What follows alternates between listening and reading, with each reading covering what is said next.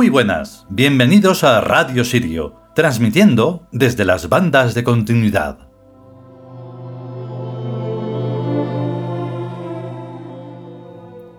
Y nuevamente, feliz novisorio. Ya anoche hicimos el rito de Osiris y por lo tanto queda inaugurado todo este pequeño periodo de tiempo que llega hasta el 25 en donde lo que, sea, lo que se está celebrando realmente, ese solsticio, es el novisolio, porque llegará el 25 ese nuevo sol, el renacimiento nuevamente de Horus. Que aunque es todos los días, pues especialmente es este, este momento en el que el sol ya se le va viendo crecer y crecer y estar más rato ahí, iluminando, dando calor y vida. Sí, la pregunta puede darse en que, ¿y entonces en los otros lugares del mundo en que no? Pues bueno, pues haber elegido otros mundos, otros lugares, otros sitios, no lo sé. La cosa es así, y es como si, claro, de alguna manera un lado es más, mm, no sé cómo llamarlo, más civilizado y el otro no. Uno se deja mm, influenciar más, el otro no, el otro sí. Son eh, cuestiones que habría que, que estudiar, pero escuchando este capítulo, ya hoy en su tercera parte, podríamos ver que no, no es una cuestión de nada de eso, es una cuestión particular de uno elegir si ser de verdad el imperio Tiud o pertenecer a nada, a ese caos eh, bípedo en donde pase lo que pase, da igual.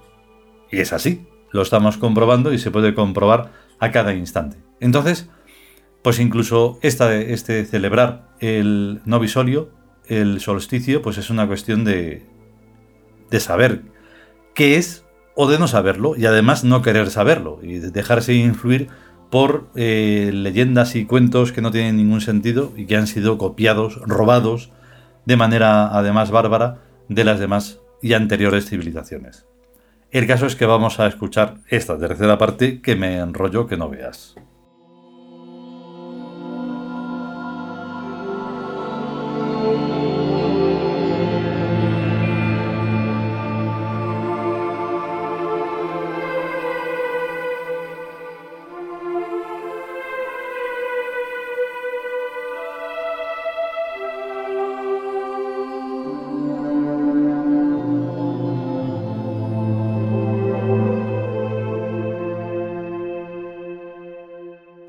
Nosotros los Tiud.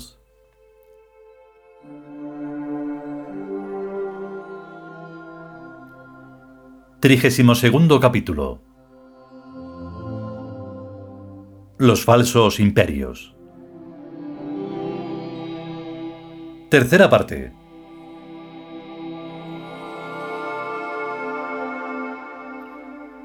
A los monos sapiens la trascendencia no les importa ni poco ni mucho. Lo que a ellos les preocupa es su mala conciencia frente a la muerte. Tienen, en efecto, y lo saben, muchos deméritos que pagar, demasiado despilfarro vital, propio y ajeno en forma de crímenes y morbosos placeres, tiempo perdido y tiranías. Los dioses contemplan a la especie sapiens como una fase de transición hacia ellos mismos, hacia la divinidad, y a cada sapiens en particular como una especie de larva metamórfica, que, contrariamente a lo debido, se resiste a evolucionar. Evidentemente, quien quiere contemplar mariposas no haya gozo alguno en contemplar gusanos, y menos aún si el periodo de tal metamorfosis se alarga y demora a perpetuidad, agotando así la paciencia de cualquiera. De hecho, esta gente llega a la muerte con la mente en un estado prácticamente tan embrionario como cuando nacen.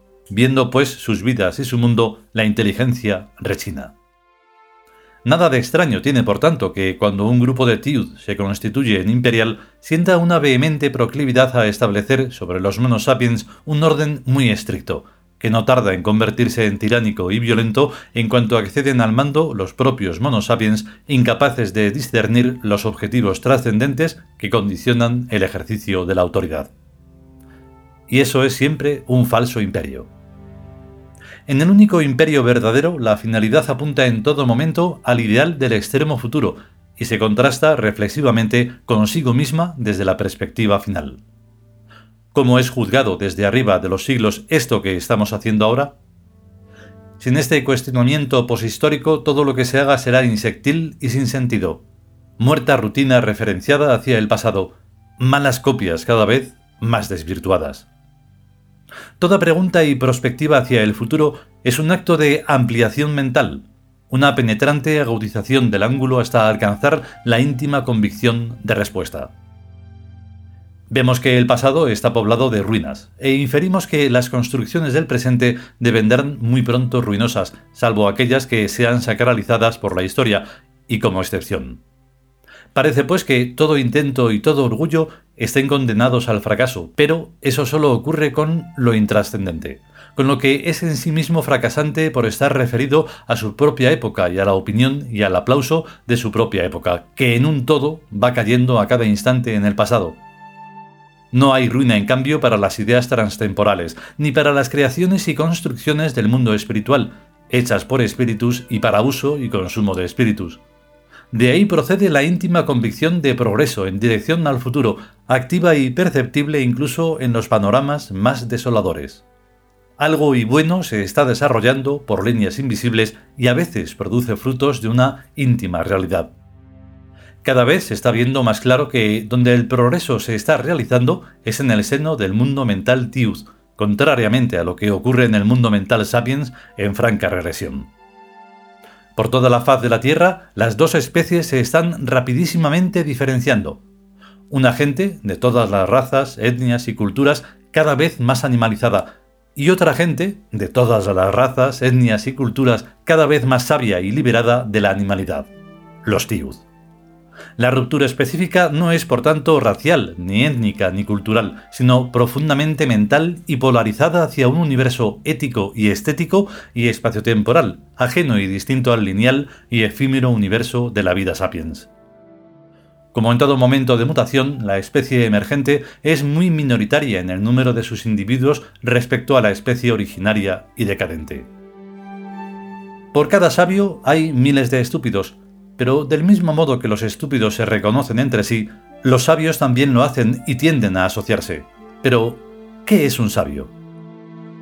Sabio es toda persona que posee en su mente el sentido de la trascendencia, o sea, la capacidad de percibir y emitir signos que nada o muy poco tienen que ver con la época en que vive, sino con la transtemporalidad del presente perfecto poblada de infinitos presentes puntuales, se nota al sabio, entre otras cosas, en que es indestructible para la muerte, no solo física, sino también para la muerte de su época. Los sabios sobreviven a todas las muertes. Por eso perciben y transmiten información a través del espacio-tiempo, y no solo de forma superficial o episódica, sino en forma de comunión y comunicación muy íntima. Contrariamente al pensamiento trágico y dramático de la especie sapiens, que se siente sola y aislada en el universo y sola y aislada en el paréntesis que se abre con el nacimiento y se cierra con la muerte, los individuos de la especie Tiud se sienten confortablemente instalados en la eternidad del tiempo, en la infinitud del espacio y en el imperio sin límites de la conciencia soberana de Cons. El confort es progresivo. Se trata de vivir cada vez con más alta calidad de vida, cada vez con más bienes, instrumentales, anímicos, espirituales, mentales, memorísticos, prospectivos, sociales, económicos, artísticos, o sea, imperiales de todas las clases y rangos. Esto naturalmente conlleva la renuncia a la animalidad intrínseca, aunque sobradamente compensada con la posesión de bellos animales de lujo y capricho que adornan y divierten conlleva asimismo la constitución, mantenimiento, cultivo y vigilancia del antropozoo, o mundo en que viven los monos sapiens. Su lugar es la Tierra, parcelada en estados de muy diversas formas y categorías. El antropozoo está diseñado para que funcione en régimen automático, bajo ciertas condicionantes biológicas, culturales, económicas, políticas y del azar y de lo inexorable. Pues se trata de un mundo estanco, sin conexión alguna con el universo ni con el espacio-tiempo. Así pues, el azar y lo inexorable son nuestras formas normales de intervención. Bien entendido que el azar es inducido a su vez mágicamente y que lo inexorable no es más que el desarrollo de los pensamientos arquetípicos. Como puede verse, estar y vivir dentro o fuera del antropozoo es un simple y genuino acto mental de elección, que en teoría todos los bípedos pueden hacer, pero que en la práctica solo efectúan los tiud. Ponerse al margen del antropozoo es privativo de los sabios, que lo hacen espontáneamente y con toda naturalidad. Y en cambio, esa misma opción les parece a los monos sapiens la peor desgracia. Sin embargo, la calidad de vida en todos los órdenes que reina en el imperio no es ni mínimamente comparable con la miseria, también en todos los órdenes, que reina en el interior del antropozoo, granja o corral que los dioses instalaron en la tierra desde el Paleolítico, para el cultivo y explotación de las esencias sapiens, su reactividad semántica y el trabajo.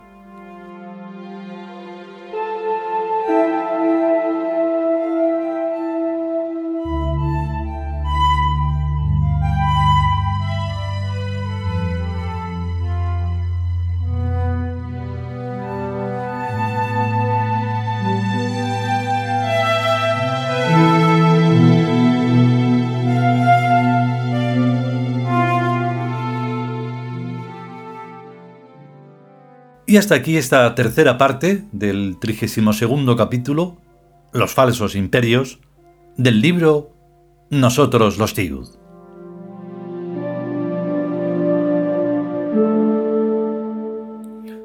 Y ya está, o sea, más claro que el agua. Entonces, esa ruptura específica que debe surgir de uno mismo de manera natural, o incluso, ¿por qué no?, intentarlo de forma artificial, a ver qué pasa. Porque claro, la evolución a veces cuesta su, esfuerzo, no es una cuestión así de decir, va, pues venga, soy esto o lo otro. No, hombre, o sea, pero plantéatelo en serio y entonces la cosa se formará seriamente. Porque si no es como lo que hace la gente, ¿no? Que va probando aquí, va probando de allá y al final no hay nada, o sea, se queda en lo que estaba. Esto no es una cuestión solo de probar como si fuera un juego. Esto es una cuestión de, comprender toda esta profundidad de no solo de historia como la solemos conocer, sino de una historia eterna en la que uno, pues, no solo es lo que ahora mismo aparenta, sino que es lo que es para siempre y por siempre, mm, vez tras vez. O sea, todo lo que nosotros decimos no son dichos así para, para quedar bien o para que, no sé, formar una frase interesante y pavonearse por ahí. Se trata de un. De, son hechos. Hechos que. que claro, no son de, de ladrillo ni de papel. Pero pueden serlo, claro. Primero tienen que estar en la mente y luego proyectarlos El caso es que eh, llegamos ya a la siguiente parte, a la última, y entonces si podemos, y sobre todo si queremos, pues lo haremos posible. A ver qué ocurre. Mientras tanto, a ser y a estar conscientes e inteligentes y a cuidarse. Pero a cuidarse de verdad. No hagáis el payaso yendo por ahí, ala, a esparcir el virus, que será mentira o será verdad, pero desde luego el lío que está montando. ¡Hasta luego!